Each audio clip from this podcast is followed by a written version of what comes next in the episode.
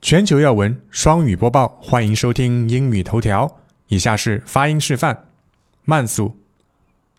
Trump retreats from the West。长速。Trump retreats from the West。慢速。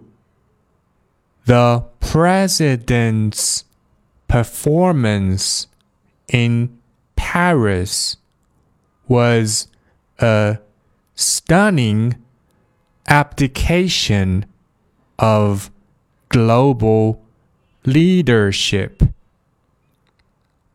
常速, the president's performance in Paris was a stunning abdication of global leadership.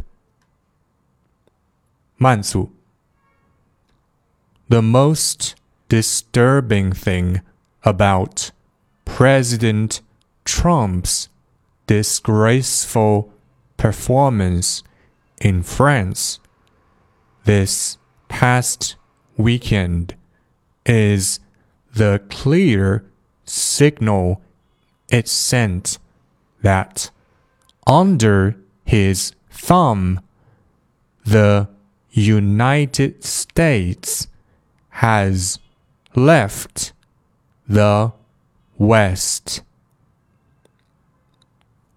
常速 The most disturbing thing about President Trump's disgraceful performance in France this past weekend is the clear signal it sent that under his thumb, the United States has left the West. 慢速 You commemorate wars, not celebrate them. Also, you don't pull a no show because of rain. What a joke of leadership and respect.